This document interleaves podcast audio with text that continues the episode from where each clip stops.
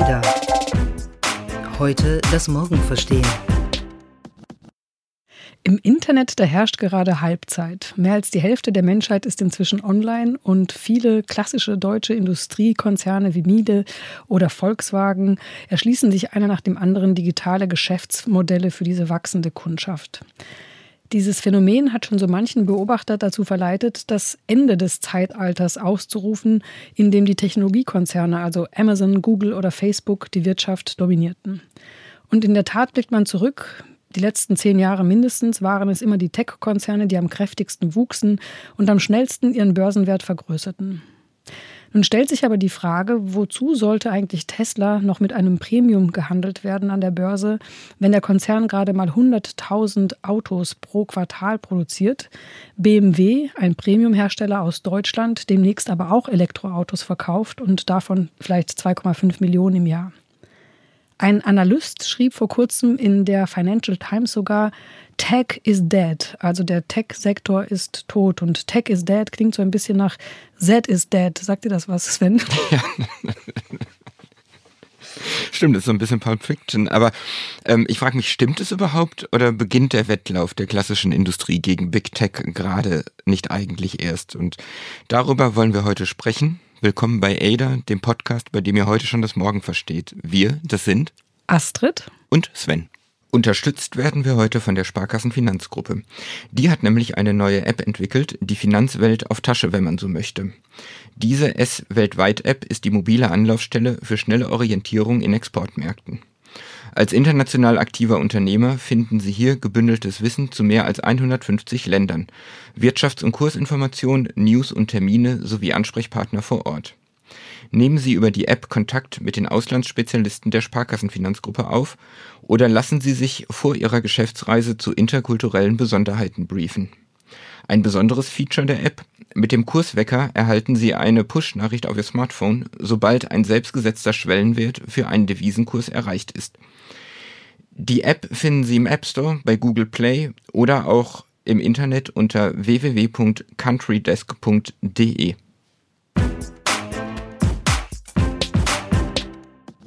Astrid, du warst ja neulich auf Expedition im Herzen des deutschen Mittelstands oder der deutschen Weltmarktführer ähm, in Ostwestfalen und hast da Miele besucht, ein deutsches Familienunternehmen schlechthin, würde ich mal sagen. Ähm, was hat dich da am meisten überrascht? Also zunächst hat mich gar nichts überrascht. Äh, viele Klischees wurden bestätigt, muss ich sagen. Also es sieht bei Miele zum Teil noch so aus wie wahrscheinlich vor 20 Jahren. Es gibt äh, dunkle, hässliche Konferenzräume und trockene Kekse aus der Dose auf dem Teller. Es sieht also nicht aus wie bei Google oder Facebook, aber davon sollte man sich, glaube ich, nicht beirren lassen, weil in den Produktionshallen selbst, da sind natürlich schon die Roboter los, da werden schwere Waschmaschinengestelle hin und her geschoben und ähm, der Mensch und die Maschine teilen sich da schon ganz ähm, effektiv die Arbeit. Das eigentlich Wegweisende für mich ähm, habe ich dann in der Elektronikwerkhalle gefunden. Da wurde sehr minutiös beschrieben, wie Miele so ein neues Touchsystem für seine Geräte entwickelt hat und tatsächlich ab jetzt ab April verkauft Miele seine hochklassigen Geräte, also egal ob ein Geschirrspüler oder ein Backofen, nur noch mit Touchscreen-Technologie. Also sprich, es gibt keinen Drehwahlschalter mehr. Hören wir uns mal an, was Markus Miele, Geschäftsführer des Unternehmens, dazu sagt. Früher war es wahrscheinlich tatsächlich so die, der, der klassische Maschinenbau, Elektrotechnik. Dann kam so ein bisschen die Mechatronik, also Elektronik und Mechanik zusammen. Aber wir werden jetzt immer mehr auch zu einem Hard- und Softwareunternehmen. Das wäre ja tatsächlich mal eine Revolution, weil meine Miele-Waschmaschine zumindest, die ist glaube ich zwei Jahre alt, die hat noch richtig so ein Knöpfchen zum Drehen. Das ist also relativ wenig digital. Ähm, ich bemühe mal, was man eigentlich nicht machen sollte, ein Bild aus dem Fußball, um das Ganze zusammenzufassen. Oh, ich bin gespannt. Ja. Wie das mit Basketball? Nee, das, ähm, da kenne ich mich nicht aus. Ähm, also äh, versucht man mal so diesen ganzen Wettlauf zwischen Big Tech und ähm, dem deutschen Mittelstand in eine Fußballanalogie zu pressen. Mit ein bisschen Gewalt geht es ja. Dann ähm, haben die Miles und Bertelsmanns und wie sie alle heißen ja die erste Halbzeit deutlich vergeigt und haben dann jetzt aber in der zweiten Halbzeit so kurz vor Ende der 90 Minuten eigentlich ganz ordentlich aufgeholt, sodass man mit ein bisschen Wohlwollen jetzt äh, sagen könnte, dass das Unentschieden zumindest in Aussicht steht. Das klingt ja erstmal ganz gut. Oder droht dann ähm, eine Verlängerung über die 90 Minuten hinaus? Was meinst du? Ähm, ja, grundsätzlich sieht es ganz gut aus. Die Chancen scheinen irgendwie sozusagen, wie man auch noch sagt, ein Level Playing Field zu sein. Aber man muss dazu sagen, selbst wenn inzwischen mehr als die Hälfte der Menschheit online ist, ist ihr Geld im Netz noch nicht angekommen. Und das bedeutet im Umkehrschluss, dass der eigentliche Wettkampf jetzt erst richtig losgeht und bestimmt nicht einfacher wird als der der ersten Halbzeit. Aber wenn ich mir die Umsatzzahlen oder die Erlöszahlen von Google oder Amazon anschaue, das sind ja zwei, zum Teil dreistellige Milliardenbeträge. Ähm, wie kann man da sagen, dass das Geld noch nicht im Netz angekommen sei? Naja, das meiste davon wird ja nach wie vor mit Werbung erzielt und jetzt wird aber eigentlich alles digitalisiert, was digitalisiert werden kann. Ähm, schauen wir uns mal den Handel an. Da ist es in den USA so, dass insgesamt 500 Milliarden US-Dollar jährlich für Online-Shopping ausgegeben wird. Das klingt nach einer großen Zahl, aber wenn man das mal vergleicht, ist es gerade mal so viel, wie die Amerikaner für Benzin bezahlen. Und in Deutschland ist es ähnlich. Hier wurden 2018 online knapp 60 Milliarden Euro umgesetzt. Das ist aber immer noch nur jeder achte Euro, den die Deutschen für ihre Einkäufe ausgeben. Und wenn wir jetzt in die Zukunft denken, das Netz wird immer schneller, es gibt 5G bald, es gibt neue Technologien wie Augmented Reality, dann können wir schon davon ausgehen, dass da noch viel, viel, viel, viel, viel mehr Geld im Internet umgesetzt werden wird. Und das heißt dann, dass viele Geld, das künftig mehr in, in die Netzökonomie fließen wird, das wird nicht einfach nach dem bisherigen Schlüssel, nenne ich es mal, auf die etablierten Player aufgeteilt, sondern sorgt dafür, dass nochmal ganz andere Geschäftsmodelle entstehen, ähm, in die das Geld fließt und was dann heißt, dass im Prinzip ähm, die Karten da auch nochmal neu gemischt würden. Ähm, da gibt's zum Beispiel Benedict Evans, der ist Partner bei Andreessen Horowitz. Das ist einer so der ähm, bedeutendsten Wagnisfonds im Silicon Valley und ähm, der hat den hübschen Satz gesagt, dass die Tech-Industrie in den ersten 20 Jahren, also die Zeit, die wir bisher gesehen haben, sich eher die leichten Dinge vorgenommen habe zu erobern und dass die wirklich komplexen Wirtschaftszweige jetzt eigentlich in den nächsten zwei Jahrzehnten erst mit digitalen Geschäftsmodellen überzogen werden. Also der Gesundheitssektor, die Mobilitätsindustrie und das böte ja dann die Chancen, dass die großen Tech-Konzerne die wirklich wichtigen Märkte erst jetzt zerlegen und zu neuen Geschäftsmodellen zusammensetzen. Ja, in Ansätzen sieht man das ja schon mit ähm, Mobilitätsplattformen wie beispielsweise Uber oder Lyft und ähm, wenn man sich das mal so durch den Kopf gehen lässt, dann äh, kann man doch schon feststellen, dass man ungefähr drei Ableitungen aus dem ähm, machen kann, was wir gerade gesprochen haben, für all jene, die in Zukunft nicht doch noch von den Tech-Konzernen oder von den Big Tech niedergemäht werden wollen. Und die erste ist für mich, dass es in Zukunft eigentlich gerade in, ähm, im Güterhandel, also im Handel, keine Trennung mehr geben wird zwischen der digitalen und der physischen Welt. Das macht einfach gerade keinen Sinn mehr, denn da findet gerade so eine gigantische Transformation hin zu neuen Konsumwelten, die die einzelnen Tech-Konzerne sich aufbauen. Stichwort Instagram, da kann man ja inzwischen auch online shoppen. Das ist sowas wie der Otto-Katalog für die Millennials.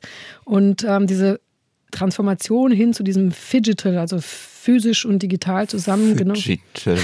Digital, genau. Es klingt ein bisschen wie ein neuer ärztlicher Begriff, aber tatsächlich, oder aus der Medizin.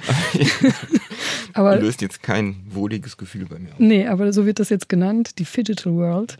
Ähm, das heißt also, physisch und digital gehen immer mehr ineinander auf. Ist das sowas, ich habe was gesehen in den letzten Tagen bei Spotify. Ähm, die haben ja diese Playlists, die wahnsinnig beliebt sind und die gerade ohnehin schon dabei sind, so dieses ähm, Prinzip, wenn ein Künstler was neu macht, wird das erstmal auf eine Platte gepresst und ähm, dann an die Leute gebracht, dass das aufgebohrt wird, aber nicht nur das, sondern dass die mit diesen Playlists jetzt auch in Konzertsäle gehen oder in Veranstaltungshallen und da richtige Events rausmachen. Also im Prinzip dafür sorgen, dass diese Playlist so ein bisschen haptisch oder erlebbar wird. Das ist es, oder wie stelle ich mir das vor?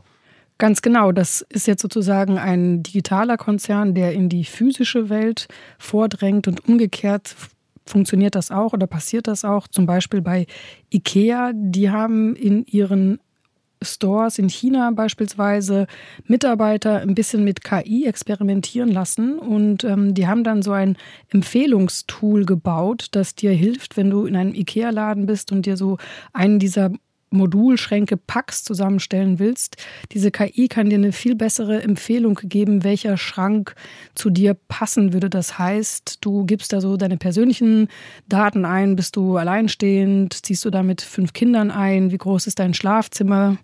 Gibt man das dann in ein Tablet ein oder wie laufe ich dann da durch die Reihen und genau. erfasst das digital. Du erfasst das digital und dann reichert das IKEA noch mit den eigenen Erfahrungswerten an. Die haben jetzt schon seit ein paar äh, Jahrzehnten Packschränke verkauft und so sagte mir zumindest IKEA, dass äh, durch diese KI-Empfehlung die Abverkäufe in dem Laden in China, in dem das getestet wurde, dass die signifikant gestiegen sind und aber das ist schon so, dass die KI mir dann auch Pax-Module empfiehlt, ähm, die ich wirklich brauche oder nur solche, damit IKEA möglichst viele davon verkaufen? Ja, gute Frage. Das wäre dann wieder so die typische Tech-Denke. Dann hätte IKEA alles von den Tech-Konzernen gelernt. Hoffen wir mal, dass es nicht so der Fall ist, weil früher oder später fällt es dann dem Kunden zu Hause auf, dass es dann doch nicht das ist, was er oder sie sich gewünscht hat. Haben wir eigentlich auch noch ein Beispiel aus der deutschen Wirtschaft, das so in die Richtung weist? Du kannst ja zum Beispiel zu Mediamarkt Saturn gehen, dir da eine Miele-Waschmaschine vielleicht mal angucken, dann guckst du auf deinem Smartphone und vergleichst Preise.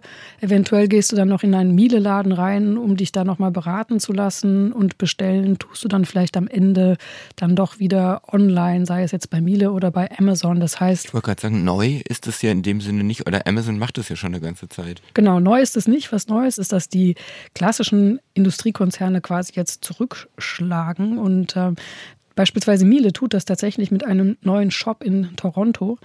Ähm, die haben da so einen Experience Store aufgemacht in Toronto, das ähm, in einem Einkaufszentrum, das zu den meistfrequentiertesten in Nordamerika gehört. Und das ist so ein neuer Trend. Das heißt, die physische Welt oder die physischen Marken, die gehen jetzt dahin, wo die meisten ähm, Konsumenten vorbeilaufen. Ja? Also sprich nicht mehr Ikea irgendwo draußen im Wald, sondern Ikea jetzt mitten in der Innenstadt. Und bei Miele beispielsweise ist dieser neue Laden nur 200 Quadratmeter Quadratmeter groß und trotzdem kannst du dir 50 verschiedene Kochfelder vor Ort testen. Ähm, das geht eben deshalb, weil die einen, einen Touchscreen auch wieder in die Wand integriert haben, bei dem du dir diese ganzen Kochfelder sozusagen heranzoomen kannst und mit Fingerwisch mal testest. Und da wird digital und die physische Waschmaschine, die neben dir steht, eigentlich zeitgleich präsentiert. Das ist also Fidgetal. Jetzt habe ich noch ein zweites Wort von dir gelernt. Das wäre äh, Rundle. Ja, genau, Rundles. Das sind Recurring Revenue Bundles, ähm, wie sie Amazon mit Prime ja schon vorgemacht hat und von denen Scott Galloway, ähm, so eine Art Cassandra der Tech-Branche, behauptet, dass sie das nächste große Ding sind. Ähm, dabei geht es darum, die Convenience, die Kundinnen schon aus der digitalen Welt kennen, in die physische Welt zu übertragen. Also im Prinzip rundum Sorglospakete, mit denen ein Unternehmen die kompletten Bedürfnisse seiner Kundinnen aus einem Bereich befriedigt. Genau, und dieser Scott Galloway, der hat ja sogar schon vorausgesagt, dass Amazon ähm, Whole Foods übernehmen würde. Dem kann man also durchaus vertrauen. Und er sagt beispielsweise, dass selbst eine Marke wie Nike sich auch zu so einem Rundversorger verwandeln könnte. Also könnte Nike sich mit Fitnessanbietern zusammentun und dann den Kunden vom täglichen digitalen Fitnessplan vielleicht über die smarte Kleidung bis hin zu auf den individuellen Bedarf abgestimmter Nahrung im Prinzip alles verkaufen. Okay, dann würde sich also die Wirtschaft künftig aus so einer Ansammlung an äh, Interessensgebieten zusammensetzen. Also es gibt dann einen Rundumversorger für Sport, da wetteifern dann Nike ähm, und Adidas um die Vorherrschaft. Es gibt vielleicht einen Rundle für Reisen, ähm, wo dann Airbnb gegen TUI antritt oder auch eins für Mobilität, wo Uber gegen Volkswagen antritt. Bei den Lebensmitteln wäre es dann vielleicht Amazon gegen Rewe und bei der Gesundheit Apple oder Google gegen die Techniker Krankenkasse oder so. Genau, und bei Unterhaltung Netflix oder NDR. Und ist es dann, was meinst du, ist es dann immer ausgemacht, dass am Ende natürlich dann ähm, Uber gegen Volkswagen siegt und ähm, Google gegen die Techniker Krankenkasse oder wie sieht es aus? Tja, bei Google und der Techniker Krankenkasse weiß ich jetzt auch nicht so, was ich sagen soll. Ähm, aber es gibt durchaus Hoffnung. Ich habe auch mit äh, Barbara Coppola-Martin gesprochen. Sie ist seit einem Jahr ungefähr Chief Digital Officer bei IKEA und ähm, sie trimmt IKEA sozusagen auf Innovationskurs und sie setzt vor allem auf KI, wohl wissend, dass alle anderen das auch tun. Aber sie sagt, mit KI kann man sich am schnellsten differenzieren und effizienter werden. Huge believer in AI. Huge. And um AI is what you make of it. It's uh, it's intelligence available for making better decisions that fit the business and the purpose that you have at a single period of time. An example is um, product recommendations. Das ist dann wohl neben dem Aufkommen von Digital und den Rundles die dritte Erkenntnis aus dieser ganzen Gemengelage, dass KI eigentlich das dritte Kriterium wird, anhand dessen sich entscheidet, ob eher Big Tech oder eher die konventionelle Industrie in dieser ganzen Gemengelage die Oberhand behalten wird.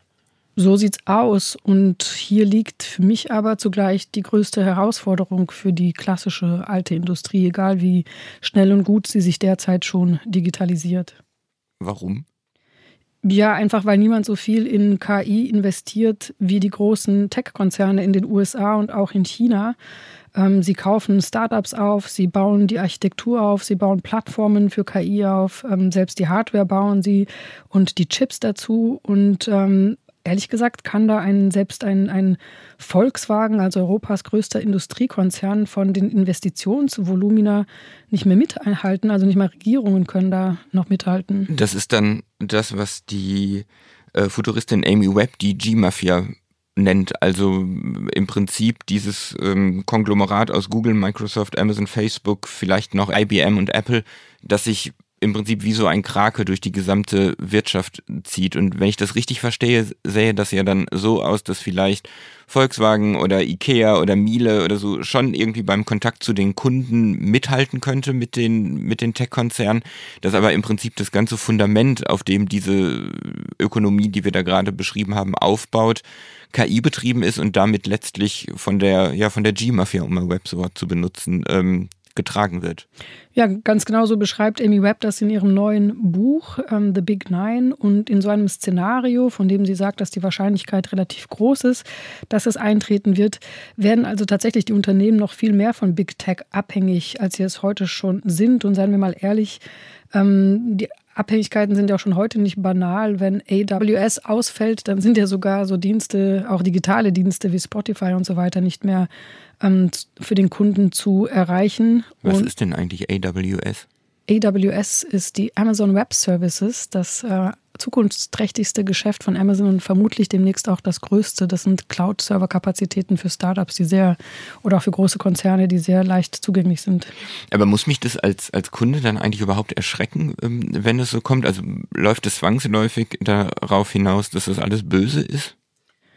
Im Prinzip nicht, aber wenn wir uns mal so die letzten 10, 20 Jahre anschauen, muss man sagen, dass die Tech-Konzerne jetzt gerade nicht sehr erpicht darauf waren, einen, ja, einen ethischen Umgang bzw. Datenschutz und ähm, ja, Menschlichkeit in ihre Produkte einzubauen. Vielmehr haben sie uns ja davon abhängig gemacht. Und ähm, ich würde sagen, so ein bisschen Misstrauen ist da schon gesund. Äh, nichtsdestotrotz müssen wir jetzt auch nicht das Ende der Welt ähm, aufmalen. Ich glaube, die Industriekonzerne sind sich dessen bewusst und werden sich da Strategien aber ausdenken müssen, die sie heute noch nicht haben. Und hinzu kommt ja, je mehr wir von komplexen digitalisierten Services sprechen und das tun wir ja hier in diesem Podcast. Das heißt von selbstfahrenden Autos oder meinetwegen auch von, von ähm, Maschinen, die im OP-Saal operieren, desto weniger können wir uns leisten, dass dann es im Netz ähm, Retentions gibt, also so Lücken in der Übertragung. Und die neue Technologie 5G wird dazu führen, dass im Prinzip die Server und die Maschinen immer näher an den Ort heranrücken, wo das eigentlich passiert. Das nennt sich Edge Computing. Und auch da sind wieder die Big Tech eigentlich die diejenigen, die hier gerade viel investieren und aufbauen. Das heißt, die rücken nicht nur der Industrie, die rücken auch uns immer näher auf die Pelle. Wir müssen sie dann nicht nur in der Cloud sozusagen an unsere Daten ranlassen, sondern irgendwann vielleicht sogar direkt in unsere Geräte. Bevor ich jetzt nur noch angstvoll schaudere, um das mal zusammenzufassen, äh, bevor die mich gleich ganz im Griff haben. Ähm, es führt am Ende dazu, was wir hier in diesem Podcast schon ähm, häufiger betont haben, eigentlich zu zwei Dingen. Ähm, Europa braucht sowohl eine eine digitale Infrastruktur als auch eine KI-Infrastruktur, die eben nicht irgendwo rumplänkelt, sondern mit den USA und China auf, auf, auf Augenhöhe ist, sonst ähm, hilft die ganze Aufholjagd in der zweiten Halbzeit nichts und ähm, ja, der Rückstand, ich bemühe dieses Bild jetzt nochmal, ist schon vor Beginn der Verlängerung eigentlich unaufholbar. Ja, ich mag sowieso keine Verlängerung im Fußball. Ja, bevor das jetzt hier völlig albern wird, das war der ADA-Podcast und wenn euch das Hören so viel Spaß gemacht hat wie uns das Sprechen, dann bewertet uns doch bei iTunes. Wir sagen damit auf Wiederhören. Bis zum nächsten Mal.